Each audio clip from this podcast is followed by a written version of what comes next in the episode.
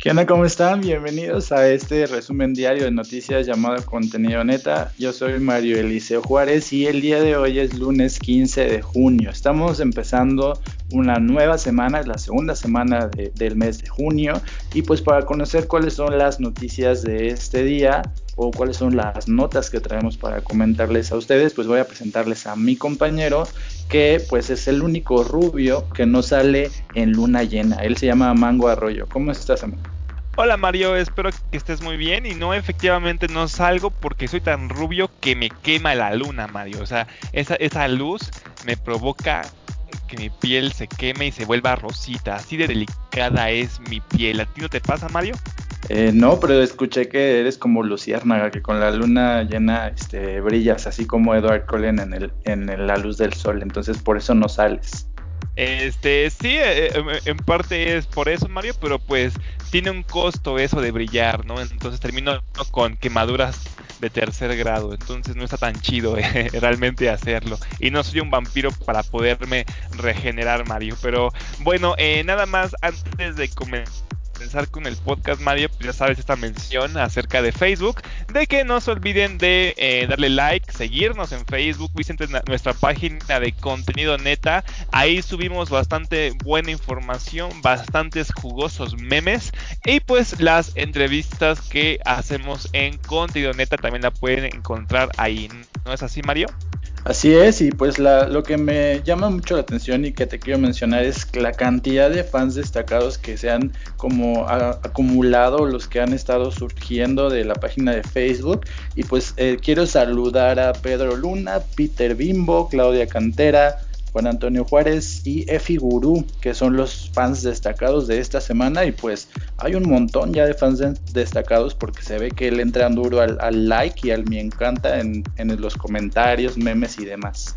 Sí, de hecho Pedro Luna creo que es tío de mi novia, entonces yo le mando un saludo enorme, gigantesco por andarle dando likes como desquiciado a nuestras publicaciones. Muchas gracias. Y pues recuerden que también esto es un podcast, entonces pues no olviden de escucharnos también. Este, no sean gachitos. Ahí pueden encontrar también los episodios en Facebook por si no tienen Spotify o Apple Podcast. Así es, y pues desahógate porque llevas como tres días con esto atorado, entonces dinos lo que, lo que opinas acerca de este asunto de Cartoon Network y Bob Esponja. Nickelodeon, güey. Ah, perdón, ah, pues de Nickelodeon. Nickelodeon y Bob Esponja. Es que no soy fan de Bob Esponja, ¿sabes? Ok, claro, sí, ya me di cuenta. bueno, este, mira Mario, yo soy fan de Bob Esponja, de hecho, mi caricatura favorita lo voy a decir, es Bob Esponja, así, literalmente es mi caricatura favorita, lo ha sido desde siempre, ¿no? Este, entonces, pues sale esta noticia que dice que, que el Odeon está confirmando por medio de un tweet que Bob Esponja pertenece a la, a la comunidad LGBT. Y está bien, o sea, yo cuando la vi dije, bueno, este, si fuera otra cosa, pues no me daría mucha importancia. Y te lo digo esto porque en el tweet que puso Nickelodeon para celebrar el día de, del orgullo para la comunidad LGBT, este, pues aquí metieron aparte de Bob Esponja, metieron a otros dos personajes. Eh, metieron a Korra, que es de esta caricatura que es de Avatar. Esta caricatura, pues ya sabía que ella era gay y a mí no me importó. Dije, ah, ok. Metieron a este ay, ¿cómo espero que la pronuncie bien? Schwartz, Schwartz ¿no? Este, eh, eh, este, este, este personaje o esta persona que sale de Nickelodeon, tampoco me importó porque pues ya le, como que ya les daban esa esa publicidad o ellos mismos pues ya, ya decían, bueno, es que yo lo quiero hacer gay porque yo quiero que sea así, ¿no? En, en, el caso de Corra. En el caso del actor, pues ese actor pues ya es gay. Pero con Bob Esponja, te voy a decir un poquito cómo está mi, mm, mi problema. Y es que antes de eso, te voy a leer un poquito eh, la nota que dice, esta nota que viene del Universal, que dice, después de varios años, Mario, Nickelodeon dio la noticia de que el personaje de Bob Esponja pertenece a la comunidad LGBT. Y es que los rumores de su sexualidad siempre estuvieron en duda, ya que desde el primer capítulo, estrenado en 1999, Bob Esponja nunca tuvo una pareja sentimental. Entonces, pues yo me acuerdo, la verdad, eh, le, comentaba Mario antes del podcast que cuando yo era niño, cuando iba en la secundaria, me acuerdo que habían padres, había una maestra que tenía de español que decía, no, yo les prohíbo a mis hijos rotundamente ver Bob Esponja porque eso es para homosexuales. Entonces nos quedábamos como de, qué intenso qué pedo con esta señora, ¿no? Pero este, eh, yo ya veía que había muchas fracciones que decían, ese güey es joto, cosas así. Era como de, pues bueno, pues si es joto, pues que sea joto, ¿no? O si es gay, pues que sea gay. No hay problema, ¿no? El caso es que eh, a través de Twitter, la página de Nickelodeon se unió a la celebración del orgullo gay y posteó eh, pues el tweet que conocemos. Aquí no están diciendo como tal que sea gay, nada más está diciendo que pertenece a la comunidad LGBT. Aunque pues sinceramente aquí pues la gente ya lo está agregando a, a, esa comunidad gay porque pues era pues es por el orgullo gay. Este no, no sé tú qué opinas antes de que te comience a dar mi crítica, Mario. Eh, pues más bien yo creo que es una, es una estrategia. Eh, a mí se me hace muy extraño asignarle una sexualidad a los personajes de, dibujos animados, porque pues obviamente ellos no tienen una sexualidad como tal, o sea, no ejercen este, su sexualidad en algún momento, digo, no, no los ves al menos. Entonces, no sé, se me hace muy este, extraño que, les asignen en sí una sexualidad, pero pues esto de, del aviso de Nickelodeon pues tiene que ver con el, el mes del orgullo, que es junio, y pues obviamente cada vez es mayor la, como el beneficio que las empresas buscan al relacionarse con la comunidad LGBT, porque obviamente es uno de los ingresos más, más altos eh, económicamente hablando, porque pues se sabe a través de las encuestas eh, de estudios de mercado y todo eso que esta comunidad tiene un alto poder adquisitivo y que pues eh, derraman dinero donde quiera que, los, los llaman o que los atraen. Entonces, pues no, me parece que es una estrategia mercadológica, pero pues sí, hay mucha gente que está muy enojada por esto, ¿no? Este, pues sí, Mario, de hecho ese es el, ese es el problema que yo tengo, que Nickelodeon lo hizo más por el dinero o por la estrategia de mercadotecnia, no por el hecho de que realmente lo sea. Por ejemplo, Corra, de la leyenda de Corra, era gay. Y es como de, ah, pues aquí sí, sí es un icono para la comunidad LGBT. Pero Bob Esponja realmente no. Y yo he visto comentarios donde aplauden a Nickelodeon por haberlo salido del closet. Una menciona, uno de, estas declaraciones, decía, tenía cuatro años cuando salió el primer episodio. Ni sabía qué significaba ser gay y ya sabía que Bob Esponja era gay, ¿no? Entonces, otra declaración menciona, mientras padres de niños de los 2000, al escuchar que Bob Esponja es gay, y pues ponen estos memes, ¿no? De que tenía razón, que tenían razón de que Bob Esponja todo ese tiempo era gay. Y ya nada más para acabar, Mario, te voy a dar mi crítica. Y es que el creador de Bob Esponja, eh, no sé si eh, tú lo conoces, pero se llama Stephen Hillenburg. Él murió a los 57 años de edad, Mario.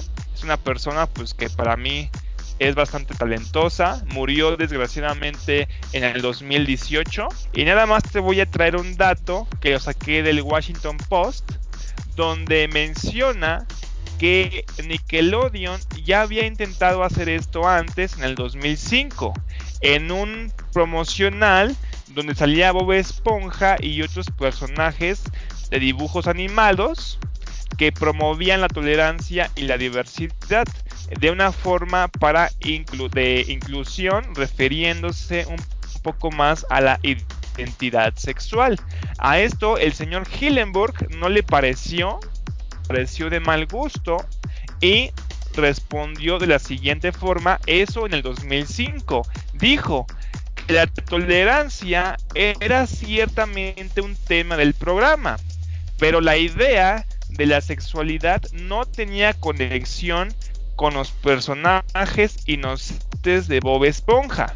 E, aparte, agregó, considero que son casi asexuales, dijo.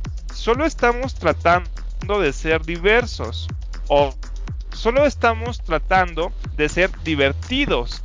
Y esto no tiene nada que ver con el programa. Entonces, Hillenburg, el creador de Bob Esponja, ya había salido a declarar esto, diciendo que no quería que relacionaran Bob Esponja con ningún tipo, con ningún tema sexual. Y pues desgraciadamente este señor fallece y pues, ya hace lo que quiere con los personajes de Bob Esponja. Por eso a mí se me hizo de mal gusto. Yo no sé tú qué opines acerca de esto ya para cerrar, Mario.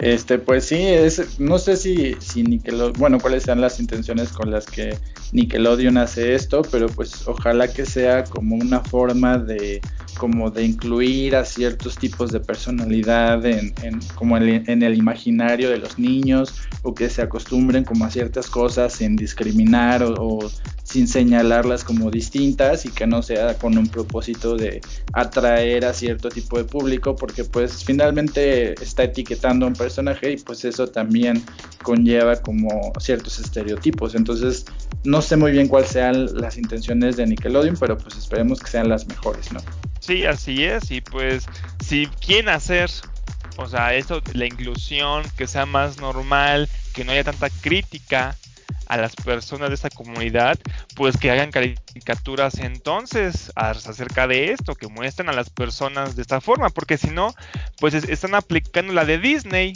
¿no? Que están eh, convirtiendo los personajes originales a su conveniencia, ¿no? Por ejemplo, que los hagan afroamericanos, o que los hagan mujeres, o que los hagan este, homosexuales, cuando la idea original no era así, que crean otras historias donde el personaje efectivamente sea así. Por ejemplo, en Star Wars, en las nuevas, pues metieron a una mujer y a un afroamericano. Eso está muy cool porque es algo nuevo. No está este, alterando el producto original. Pues sí, pues vamos a ver cómo este, se desarrolla este tema y a lo mejor después de que pase el mes del orgullo, pues resulta que no era tan gay, ¿no? Entonces, pues esto como que depende de, del momento histórico. Y pues en esta nota que te voy a contar eh, viene una lista de los países más seguros del mundo en el 2020. Esta lista se hace entre 163 países y pues la hace un grupo que se llama el Instituto de Economía y Paz, que es una institución australiana. Ellos se encargan como de medir la seguridad en estos países del mundo y año con año dan una lista o un índice global de paz que están señalando que este año cayó un 34%, o sea, la paz en el mundo disminuyó 34% con respecto a el año anterior. Y pues están dando una lista de, los pilares de la paz, que es como le llaman ellos a este grupo de países que tienen como un buen entorno social, que no tienen eh, problemas de delitos, de crímenes, no tienen problemas sociales como muy agudos y pues entre estos pilares de la paz pues están dando como la lista de los 163 países en orden de el más seguro hasta el más inseguro. Entonces, ¿qué toman en cuenta ellos para poder hacer esta lista?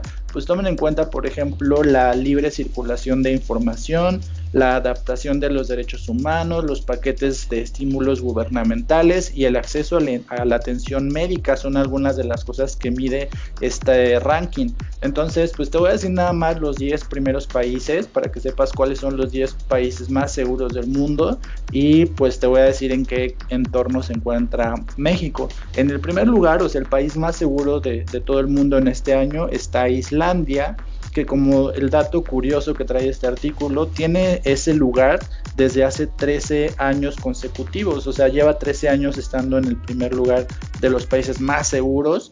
Luego está Nueva Zelanda, del cual no sé por qué, pero hemos hablado mucho en, el podcast. Eh, luego está Portugal.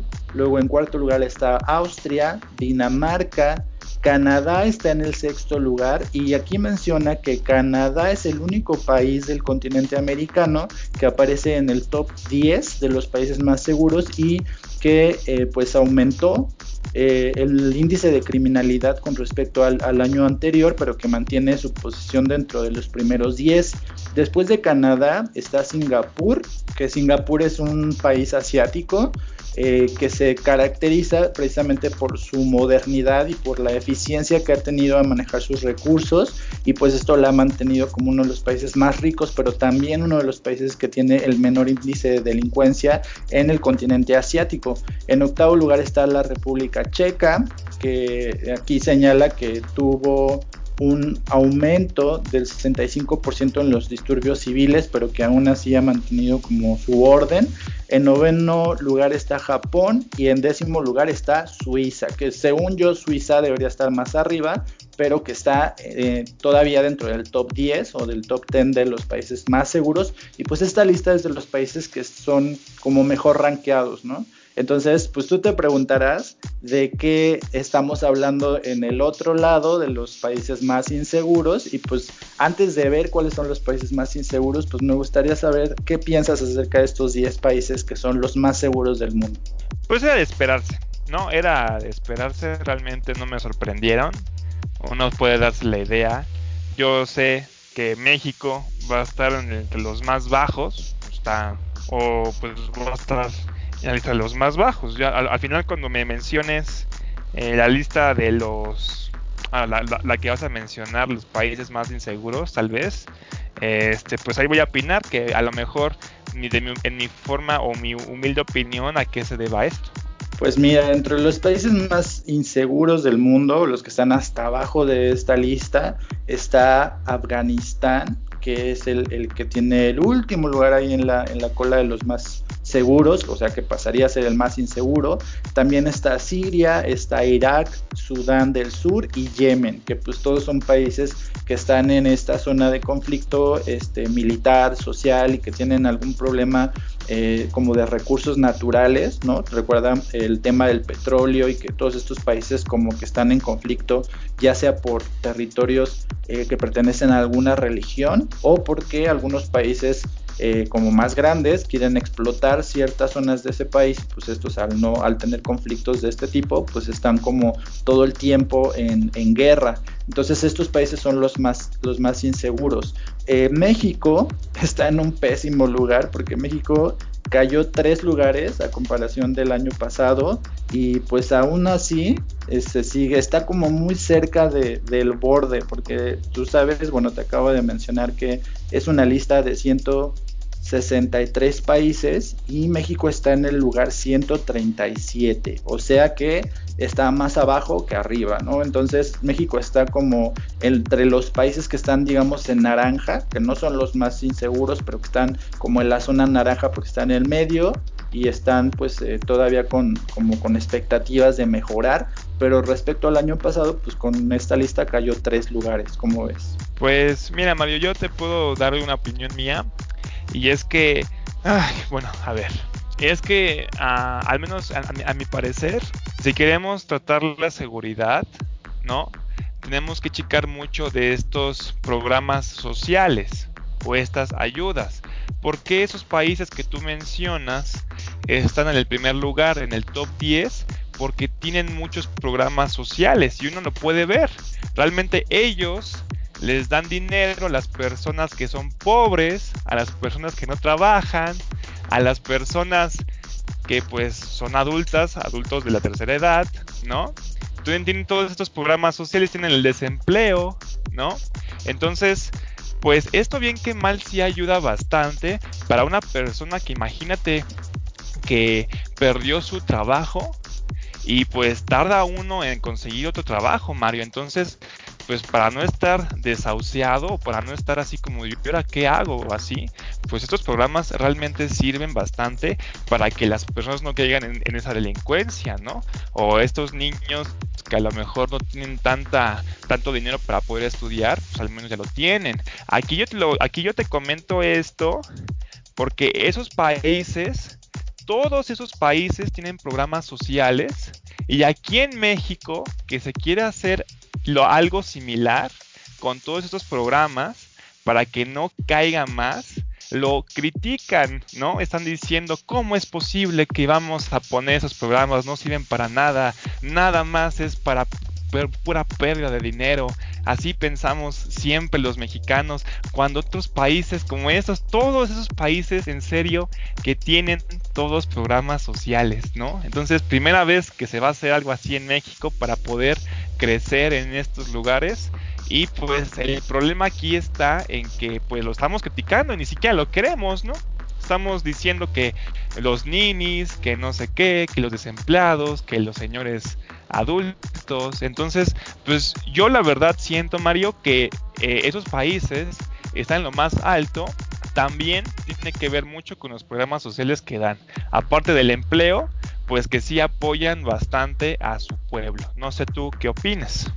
Eh, pues eso no es lo que dice el estudio. te voy a dar la información que habla acerca de por qué esos países están como entre los más seguros. De acuerdo con esta información, estos países son los que tienen leyes o que tienen como condiciones legales más fuertes que el resto porque sus, sus precisamente los crímenes tienen cierto tipo de castigos o tienen legislaciones que son mucho más fuertes que los países que están en el fondo de la lista. Por ejemplo, eh, Singapur, que es uno de los países que está en el número 7, aquí dice que es uno de los eh, países que tiene todavía la, ley de, de pena de muerte vigente. Y por ejemplo, Islandia, pues también tiene un gobierno que tiene legislación o tiene leyes que son mucho más estrictas y que no tienen como cárceles como el tipo que tenemos nosotros, ¿no? Entonces, lo que los une, según esta información, es precisamente el tipo de gobierno con el que cuentan y el tipo de leyes que aplican y cómo se castigan los crímenes en esos países. A mí algo que me llama mucho la atención, que de hecho no, no me lo esperaba y se me hace muy raro, es que Estados Unidos esté en el lugar 121, porque según yo estaba como hasta arriba, a diferencia de Canadá, que Canadá pues es del top 10, Estados Unidos está pues muy poquitos lugares arriba de nosotros. Entonces, esto se me hace muy extraño y pues, o sea, sí, sí es coherente porque es un país muy violento, pero no esperaría que estuviera tan abajo de la lista. Entonces, que esté en el lugar 121 sí se me hace un poco extraño. Pero bueno, esta es la nota eh, que habla acerca de, de, los países más seguros. Y pues ya saben, si se quieren ir a vivir a un país súper seguro, pues ahí está la lista de los 10 países más seguros del mundo. Pues fíjate que en Estados Unidos, Mario, sí lo entiendo un poquito más, porque cuando yo estaba en California me daba más miedo que estar en Ecatepec, ¿eh? Y, te voy a decir por qué. Y es que ahí hay zonas que sí se ven un poquito feas, sobre todo las zonas, pues no es, no es por ser racista, pero las zonas donde viven o donde se concentran las personas afroamericanas están muy pesadas. Y de hecho sí hay veces que puedes verlos con armas, o están nada más ahí caminando como tapados, nada más viéndote. Ahí pues no es como México, que es como de, bueno, aquí se han prohibido las armas, pero ahí tú no sabes pues qué persona tiene un arma. Yo cuando fui a California me tocó que justamente eh, yo llegué y se murió el hijo de una de las amigas de, mi mamá porque iba en su moto y le, y le dispararon así nada más porque quisieron, ¿no? Y pues eso sí da un poquito de miedo porque pues es otro país, no sabes qué pasa. Y punto que en México pues sí pase, pero no escuchaba noticias tan random como pasaba en California, ¿no? Que mataban gente nada más por matar. Y en México al menos era como de bueno, o sea, como que era un crimen, no había un crimen ahí de por medio, narcotráficos o que te, te quisieron asaltar, ¿no? Por ejemplo, que lo saltaron, cosas así, ¿no? Allá es como de, ah, que se equivocaron, pensaron que era de una banda, de una pandilla que lo mataron por eso. Como que eso sí me da un poquito de miedo, Mario. Pues sí, así es la situación este, de violencia actualmente y pues tú tienes algo que contar acerca del primer mundo y que es otra cosa diferente, ¿no? Así es. Pues bueno, vamos a ver. Eh, de acuerdo con esa noticia que traigo de es Mario, se titula de la siguiente forma.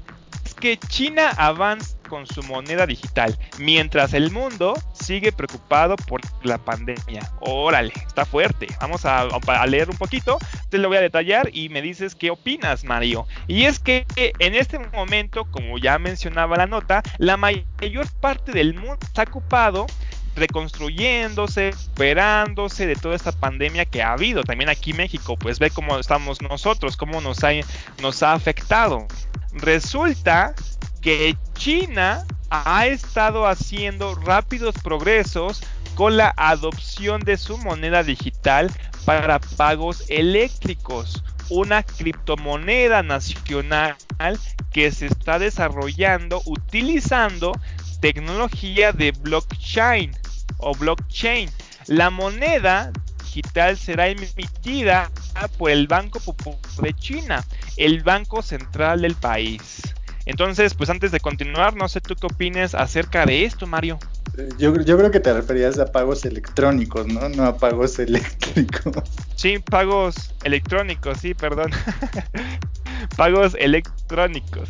Sí, porque me imaginé como que alguien llegaba y te pagaba así como, como Pikachu, como con toques. bueno, sí, pagos eléctricos. No, pues ahí se ve la diferencia entre una región y, otra del mundo, ¿no? Porque pues aquí no, no creo que eso pueda ser viable, porque pues aquí ya ves que la falsificación de, de monedas o de, bueno, de billetes más bien, o de moneda local, como que está, es, es muy popular, ¿no? Entonces aquí imagínate si tú pagaras con un billete digital, pues no sé cómo nos iría.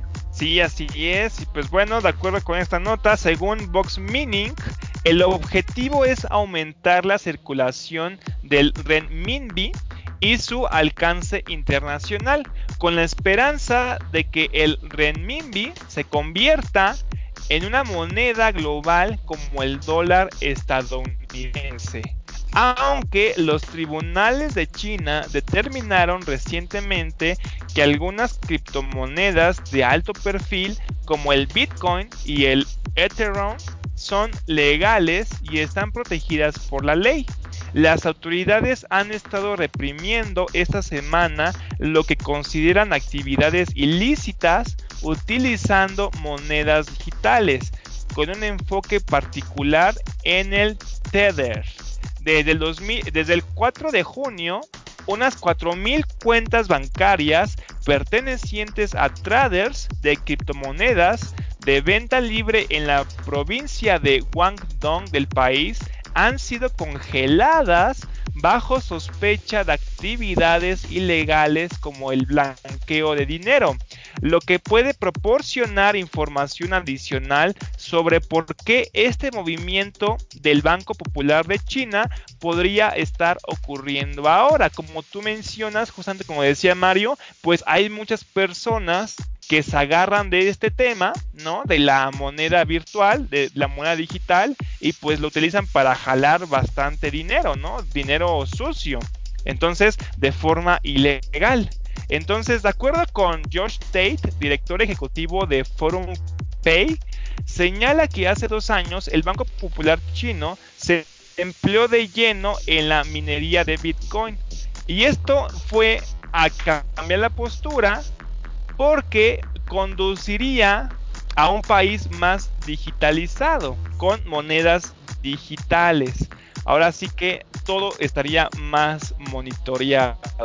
Ya recordemos que China pues ya, está teniendo esta, esta fama de hacer o ir viendo qué están haciendo sus, este, sus pobladores, ¿no? Entonces, de acuerdo con esto, algunos creen que la moneda digital de China cambiará el juego en el mercado financiero al desbaratar los modelos de pagos existentes y al mismo tiempo aumentar la competencia en el entorno.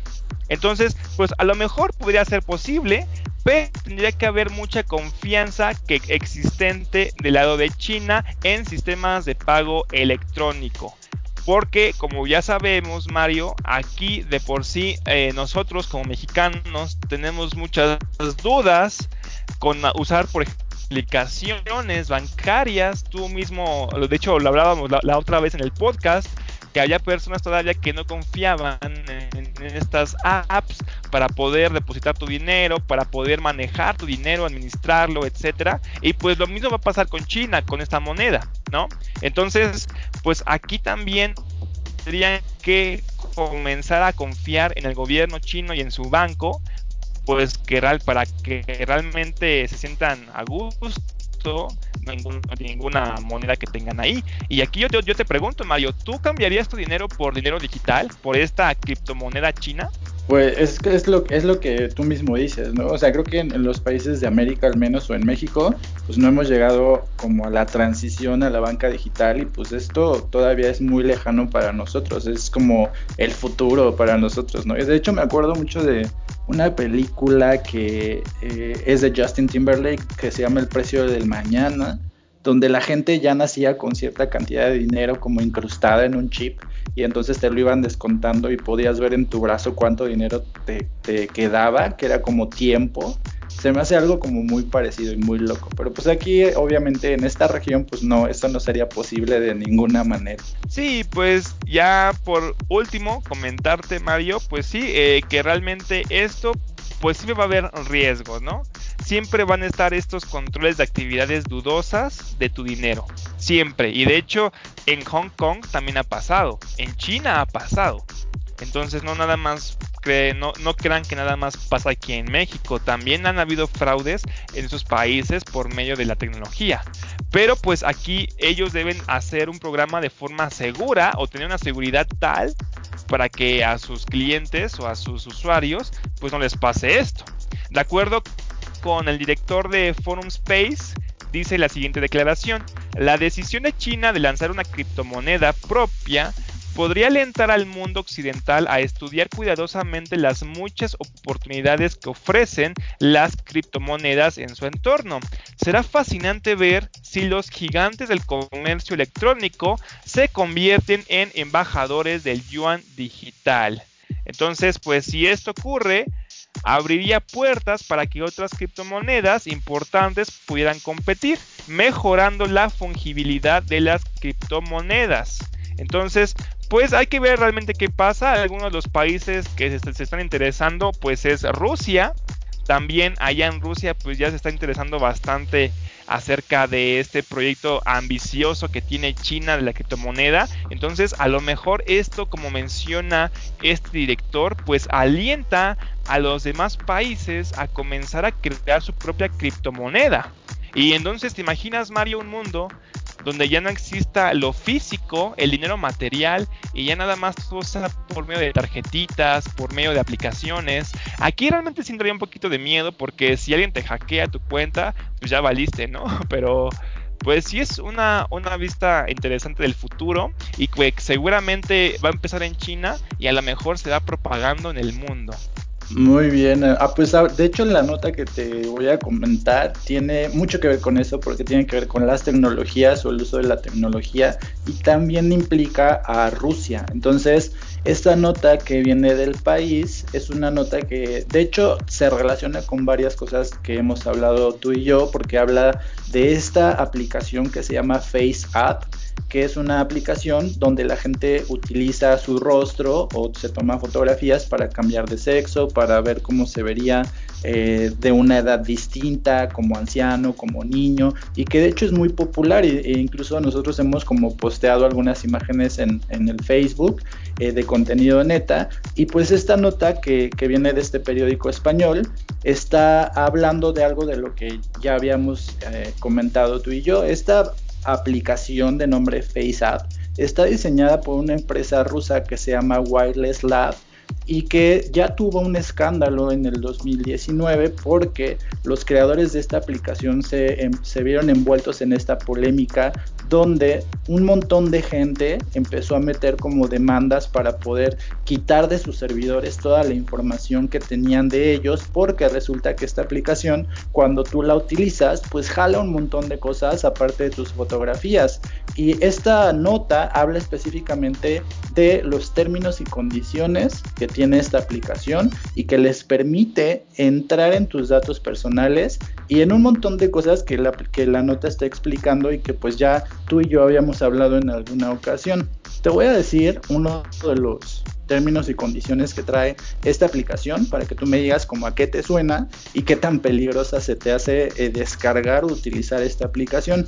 En este apartado que habla acerca de los datos de actividad en línea, dice que la información sobre su uso y acciones en la aplicación y los sitios, incluidas las páginas o pantallas que vio un usuario, es a lo que tiene acceso esta aplicación, cuánto tiempo pasó en una página o pantalla, rutas de navegación entre páginas o pantalla, información sobre su actividad en una página o pantalla, tiempos de, de acceso y duración del acceso, nuestros proveedores de servicios y ciertos terceros, por ejemplo redes de publicidad en línea y sus clientes, también pueden recopilar este tipo de información con el tiempo y en los sitios web de terceros y aplicaciones móviles. Eso que te leí es uno de los términos y condiciones que trae esta aplicación cuando tú la descargas. ¿A qué te suena esto?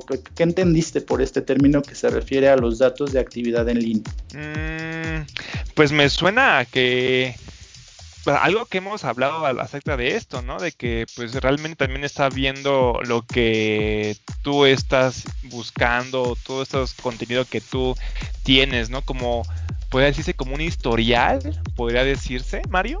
Así es, resulta que esta aplicación no nada más le estás dando acceso a tus fotos o a tu cámara, también le estás dando acceso a tu rollo fotográfico, o sea, todas las fotos que tú tienes guardadas en tu celular, pero también le estás dando permiso de que vea qué páginas a qué páginas has accedido en tu teléfono, por cuánto tiempo, o sea, cuánto tiempo estuviste eh, viendo en Facebook, cuáles son las páginas que has, tu historial como de, de, visita eh, o tu actividad en el teléfono, pero también en tiempo real eh, las que has visto en el pasado y las que estás viendo en el momento en el que ellos quieran sacar esos datos de tu teléfono. Pero aparte, si tú te conectas, ya ves que algunas aplicaciones te dicen cuando las instalas, que si, te quieres registrar o si te quieres conectar por medio de Facebook o Instagram. Cuando te conectas por medio de Facebook, esto es peor aún, porque la política de privacidad dice que cuando te conectas a partir de una tercera aplicación, por ejemplo, sería Facebook, la aplicación tiene permiso para poder jalar tus contactos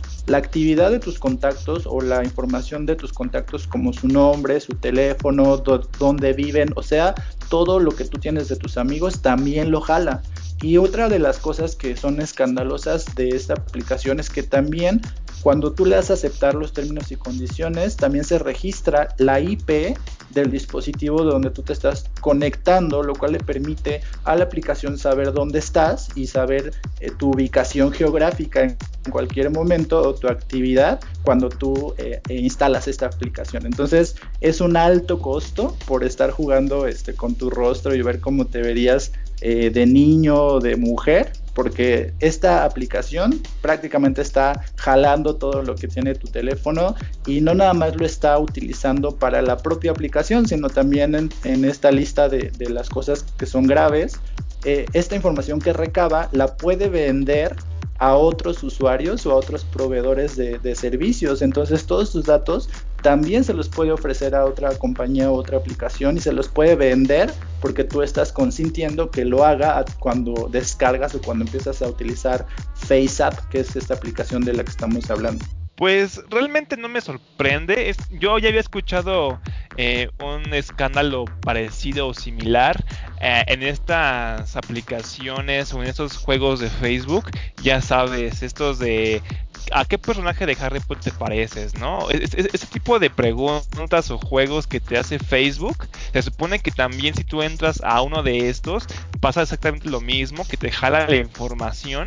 Entonces, pues era como de, bueno, no se sorprendan si hay otra persona que ya tiene su información, porque normalmente lo que hacen estos juegos siempre es como jalar información de uno. ¿No? Entonces, pues aquí vale la pena ver si realmente, como tú mencionas, eh, pues sí vale la pena usar la aplicación y ver cómo te veas de mujer. La, la neta está divertido. Yo, yo la neta, la, yo la he visto. Ya me pusieron a mí de mujer. Realmente soy muy linda, Mario. Yo soy una chica linda de mujer. La verdad estoy hermosa. Y pues yo siento que valió la pena. no sé, no sé tú, Mario, pero la verdad está muy divertido también. Pero pues hay que tener cuidado nada más con este tipo de cosas. A lo mejor, como hemos mencionado otras ocasiones, a nosotros no nos afecta en ese momento porque somos morritos, porque no hacemos como un oficio que resalte.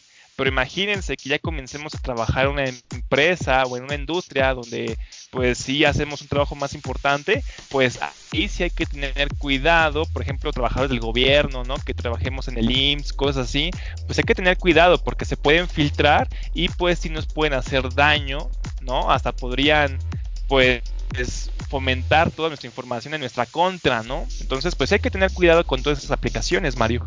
Pues nada más para cerrar esta nota, pues aquí tiene unas palabras de Fernando Suárez, que es el presidente del Consejo General de Colegios de Ingeniería Informática en España, porque el país es un periódico español, donde dice, eh, nuestra vanidad supera nuestro sentido común y cedemos nuestra imagen ya no solo en redes sociales, sino con empresas que usan técnicas de inteligencia artificial para su procesamiento y asociado a incontables datos sobre nuestra privacidad. Entonces prácticamente aquí está resumiendo cómo por estar eh, haciendo estas cosas, pues uno pierde o va perdiendo su privacidad eh, conforme va abriendo redes sociales. Entonces cada vez que tú le das aceptar términos y condiciones a una página, te quitan un poquito de, esa privacidad y pues nunca sabes realmente hacia dónde van tus datos, ¿no? Ahora sí hay que pensar que si ya estamos en no vamos a poder tener tanta libertad como pensamos, ¿no? Siempre vamos a estar restringidos con algunas ciertas circunstancias. Ahora sí que nada es gratis, todo cuesta. Facebook en teoría es gratis, pero pues siempre estamos arriesgándonos a que nos jale este, la información que tenemos. Entonces hay que tener cuidado en eso. Nada va a ser gratis nunca. Entonces, pero bueno, Mario. Este, ay, yo ya, yo ya te quería contar esta nota bastante interesante. Mi última nota, ¿estás listo, Mario? Tiene que ver con mi super archienemigo nivel ultra, nivel Dios. No sé si ya sabes a quién me refiero.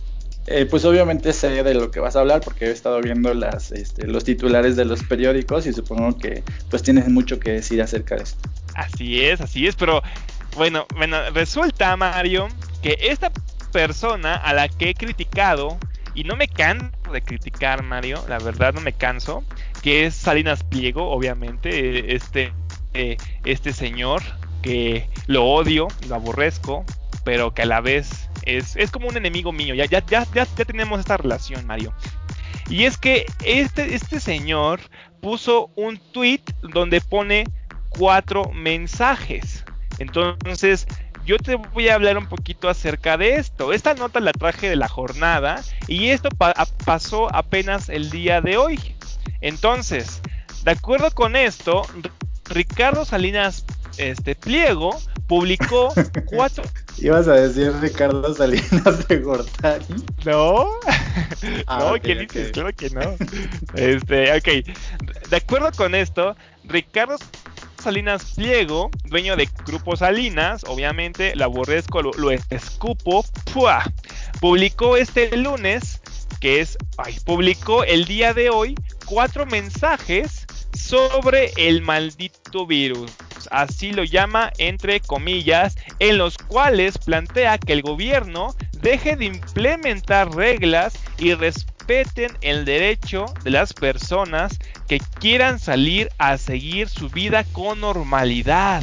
¡Wow! ¿Cómo la ves esto, Mario? O sea, él dice, yo quiero seguir haciendo que mis trabajadores sigan yendo a trabajar a mis empresas. Y es lo que ha querido este señor todo lo que lleva de pandemia. Entonces, te voy a leer un poquito, no te voy a leer todos los puntos de forma completa porque pues son muchos puntos, la verdad el señor se explayó bastante.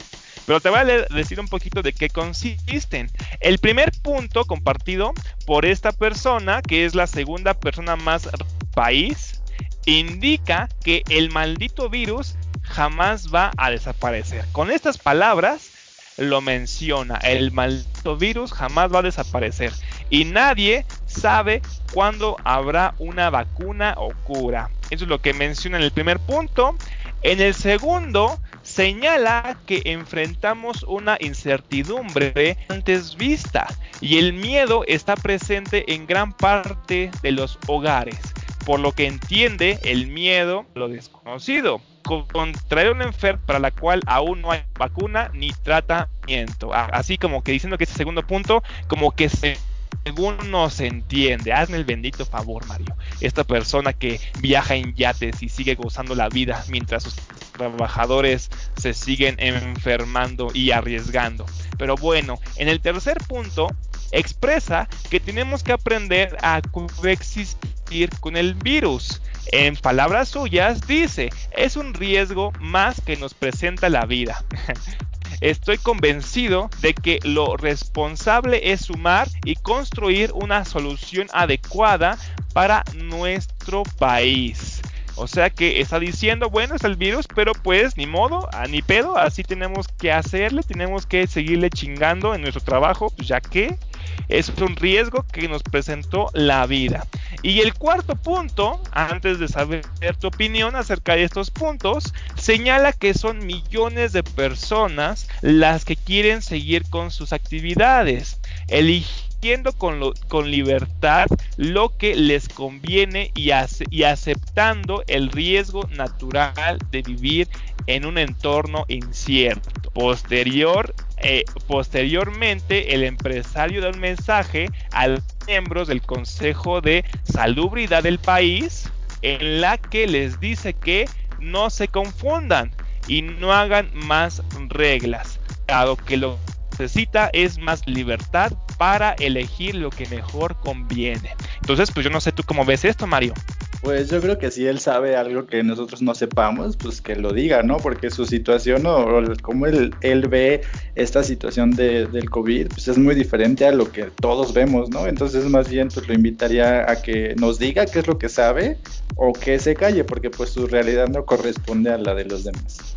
Así es, recordemos que pues muchos trabajadores de grupos Salinas han estado quejando de que no es posible que sea una de las empresas que no hayan acatado o que hayan tardado mucho en emplear estas medidas de salubridad, ¿no? Habían veces que estaban prohibido usar cubrebocas, tenían que seguir trabajando en Electra, en Banco Azteca, etcétera, y el señor pues siempre salía diciendo que realmente los ciudadanos querían seguir eh, haciendo su vida normal, porque a él le interesa mucho ese dinero. Recordemos que es el segundo hombre más rico en México. Entonces, pues continuando con lo que mencionaba Salinas Pliego, otra cosa que dijo, déjenos decidir, no impongan su visión autoritaria, ya no nos ayuden más. Los cierres y el aislamiento le han causado enorme daño a nuestra precaria economía, a su precaria economía. Solo permite que el pueblo trabaje en la vida. Vienen tiempos difíciles y necesitamos pensar claridad y actuar rápido. Eh, no le conviene tanto mencionar esto, este señor que ni siquiera les dan así como un lujo, ni siquiera les da un trato a sus empleados, ¿no? Ni siquiera les hace como la sana distancia. Aquí yo he, comentado declaratorias de gente que trabaja en Banco Azteca o Electra, comedores, siguen exactamente igual. Y que la gente sigue con mi mismo comedor, ¿no? No hay una separación de nadie con nadie, ¿no? Siguen igual de juntitos. Entonces, tampoco es algo que esté implementando en sus corporaciones. Entonces, agregó también que mucho ayuda el que no estorba, argumentando que muchos países han enfrentado el virus sin cerrar la economía. Eso también lo podemos hacer nosotros. Dudo mucho que lo podamos hacer. Eh, yo también nosotros hemos comentado acerca de esto. Los pocos que han podido ha sido Nueva Zelanda, han sido estos países europeos, países que sí tienen una eh, mejor, eh, mejor calidad de vida, que realmente sí tienen un salario, un buen, tienen un buen sueldo, ¿no? Que realmente son poblaciones muy bajas, que no son países tercermundistas, como pasa aquí en México. Entonces, pues no podemos seguir con esto a la ligera. Yo no sé tú cómo veas esto, Mario. Pues sí, realmente no creo que exista un autoritarismo, porque pues si tú ves el gobierno federal, pues no saben ni qué está pasando. el subsecretario dice una cosa, el presidente hace otra. Entonces realmente no hay un autoritarismo, más bien hay una confusión general. Y pues el autoritario en este caso sería él, porque él obliga a la gente a trabajar eh, cuando las autoridades han dicho que no se puede trabajar y pues él lo sigue haciendo. Entonces, en este sentido, pues él es más autoritario que el gobierno federal. Sí, así es. Recordemos que este señor, ya para acabar mi nota, pues mandó una carta a sus trabajadores diciendo que son tiempos difíciles, pero que hay que echarle ganitas, ¿no? Hay que echarle ganitas, que todos estamos en riesgo, hasta él, ¿no? vaya mentira, pues nada más sus trabajadores eran los que estaban haciendo el trabajo. Ya por último, para acabar, a los ciudadanos que han decidido quedarse en, cuarentena, también les mandó un pequeño mensaje. Y dijo, respetamos tu decisión y tu derecho a quedarte en casa, pero pedimos que tú respetes nuestro derecho a salir y vivir como queremos. Órale, nosotros pensamos que el mundo cambió y no es momento de, de lamentarse sino de adaptarse a esta nueva circunstancia. Te pido que respetes nuestros esfuerzos por adaptarnos y continuar activos y por estas personas es que pues vamos en aumento en todo esto del COVID. Yo lo veo afuera, ¿no? Yo veo, yo voy caminando afuera en estas zonas y pues hay gente que ni cubrebocas trae, ¿no? Muy pocos traen cubrebocas, están en las combis, ¿no? Por ejemplo. Entonces, pues hay mucha gente que sí se... Pero desgraciadamente hay gente que no. Hay gente que no lo está haciendo. Y menos lo va si gente, ¿no? De un alto más, alguien pues grande, un, empresario, pues está diciendo esas declaraciones que pues realmente no debería hacerlas en un punto pues crítico como el que estamos ahorita y que no nada más está pasando aquí en si pasara aquí en México, pues diría, bueno, a lo mejor sí, quién sabe qué está pasando, pero pues es algo mundial, ¿no? Que aún no se está quitando, Mario. Y ya con eso acabo. Pues sí, este, así como tú dices de las personas que no usan cubrebocas, pues el presidente nunca lo ha usado, por ejemplo, ¿no? Y cuando él se está refiriendo a nosotros, pues no sé a quién se refiere, a lo mejor se refiere a él y a sus amigos multimillonarios como Carlos Slim, pero no sé, no sé a quién se refiere realmente. Pero bueno, de, de estas personas que son poderosas por su dinero, pues te voy a hablar de mujeres que son poderosas por su trabajo o por lo que han hecho en el entorno de, la sociedad o de la economía mexicana. La revista Forbes este, pues está haciendo tendencia a partir del fin de semana porque está publicando su lista de las 100 mujeres más poderosas de México. Obviamente esta información viene de la revista Forbes. Y algo que está mencionando la revista antes de que yo te diga eh, algunos de estos nombres es que en esta ocasión la lista no es un ranking, porque normalmente la, revista hace un ranking que va como del número 100 a la primera, que sería como la más poderosa, y hacer lo mismo con los varones, sino que en esta ocasión pues está buscando más como igualdad o está buscando más como que todas se, visualicen al mismo nivel y pues está eh, aclarando que no están en un orden jerárquico, y que en esta ocasión pues están como todas ahí, este, como si las hubieras echado y salieran sus nombres al azar, ¿no? Entonces son una lista de 100 mujeres, pero pues yo elegí como las que yo creo que son las más importantes para mí aclaro, y pues te voy a mencionar 10 de las que son eh, incluidas en esta lista para que tú me digas pues qué opinas, ¿no? Hay otras 90, pero pues la verdad es que o no las conozco o me parece que no deberían estar en esa lista,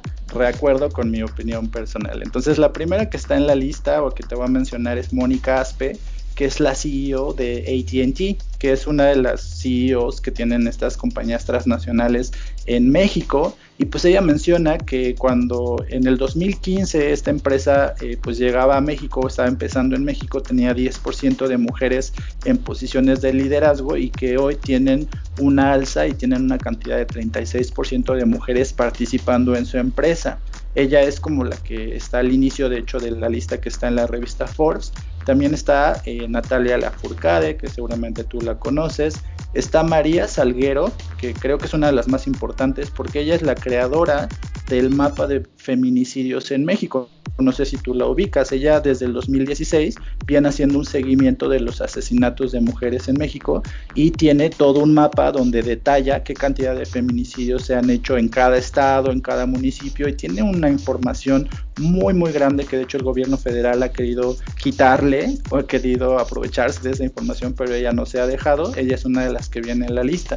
También está Frida Guerrera, que es una activista muy conocida, está Yalitza Aparicio, que obviamente es actriz. Está Karime López, que es la primera mexicana que ha obtenido una estrella Michelin. Ella es chef y pues la, estrella Michelin es un reconocimiento internacional muy importante que se otorga a chefs de, de manera mundial y ella es la primera mexicana que tiene una estrella de este tipo. Está Patricia Armendaris, que es este, inversionista y se hace cargo de una institución financiera muy importante. Está Morgana Love, que es una actriz y cantante eh, que tiene de hecho un documental que se llama Made in Bangkok, que relata su proceso de reasignación de género porque ella es transexual y pues es una de las que viene en la lista. Está doña Ángela, que es una youtuber, que seguramente tú sabes quién es, que tiene un canal donde da recetas eh, como de comida casera, que tiene de hecho su mandil y tiene ahí este, señoras que la acompañan en su canal de YouTube y que ya tiene 2.6 millones de seguidores en YouTube. Está ella también ahí. Y la, la última que elegí es Mariana Bo, que es una DJ mexicana que está dentro del top 100 de los mejores DJs del mundo. Está en la posición número 49. Imagínate qué tan buena es que está encima de Steve Angelo, de Ferry Corsten, de Alesso y de Paul, Van Dyke. Ella está encima en posiciones en los mejores DJs del mundo y pues es orgullosamente mexicana. ¿Cómo ves mi top 10? ¿Reconoces alguna de ellas? Este, pues sinceramente no, nada más a, Natalia Laforcade y a la DJ. A la, DJ sí la he escuchado bastante acerca de lo que tú mencionabas, que poco a poco ha ido adquiriendo fama. Yo la vi hace mucho tiempo, no sabía que sí iba a ser famosa, pero yo la vi ya tiene muchos años. Eh, la vi en, en un festival que se llamaba el EMPO, que era de música electrónica apenas estaba iniciando y pues está muy chido que pues ya haya crecido bastante esta DJ mexicana que pues felicitaciones por todas estas mexicanas que mencionaste y que han salido en esta revista de Forbes. Realmente es un orgullo que pase a ser a, ser tan destacada y que pues que Forbes también se muestre en esta posición de, de mostrar a las mujeres que pues también son poderosas no porque luego uno se olvida de esto Mario pues sí de, la que tú conoces que se llama Mariana Bo eh, su nombre completo es Sandra Mariana Borrego Robles, mejor conocida como Mariana Bo. Ella es de Culiacán, Sinaloa. Y yo no la conocía, pero me impresiona que sea el número 49 del mundo. O sea, hasta cuántos DJs hay en el mundo queriendo entrar como a los 100 mejores y ella es el número 49. Entonces, de esta lista que te traje de 10 mujeres, pues hay 90 más que son o directoras de empresas transnacionales, hay algunas ahí que están en el gobierno federal, eh, hay actrices, está Salma Hayek, hay otros nombres que están en la lista que me parece que es muy importante para poder como ver en qué posición se encuentran las mujeres, eh, en qué posiciones de poder están ocupando y pues chequen la lista de las 100 mujeres, la única que me parece que está, sale sobrando ahí es eh, González, no sé por qué está ahí, pero de ahí en fuera, pues todas ellas tienen como una trayectoria bastante buena, bastante respetable y pues eh, Forbes está lanzando esta lista precisamente para poder eh, pues darle como presencia a las mujeres en esta época de, COVID y pues chequen el artículo que está en, en, la página de Facebook para que puedan ver el resto de las mujeres que aparecen en la lista. ¿No aparece Bárbara de Regil, Mario? Obviamente, ¿no?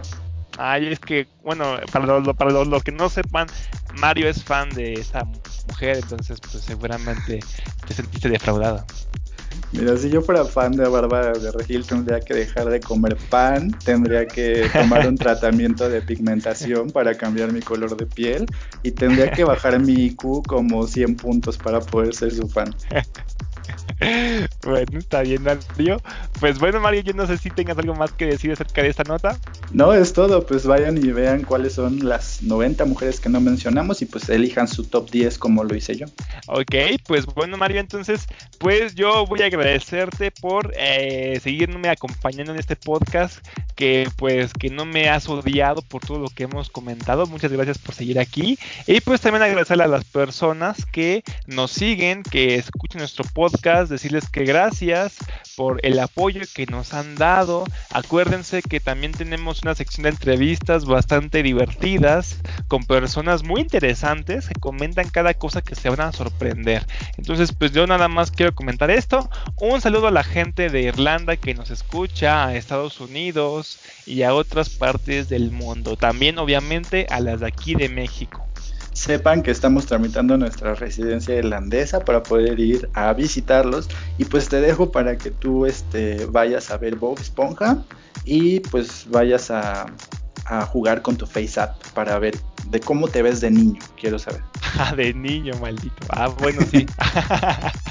este, sí, sí, claro, muchas gracias, Mario. Yo voy a ver Bob Esponja en, en, inglés, subtitulado en inglés para poder aprender un poquito más y ya poder pronunciar mejor las palabras en inglés y que ya no me cueste tanto. Muy bien, pues nos vemos mañana, que descansen. Bye, nos vemos, quédate, bye.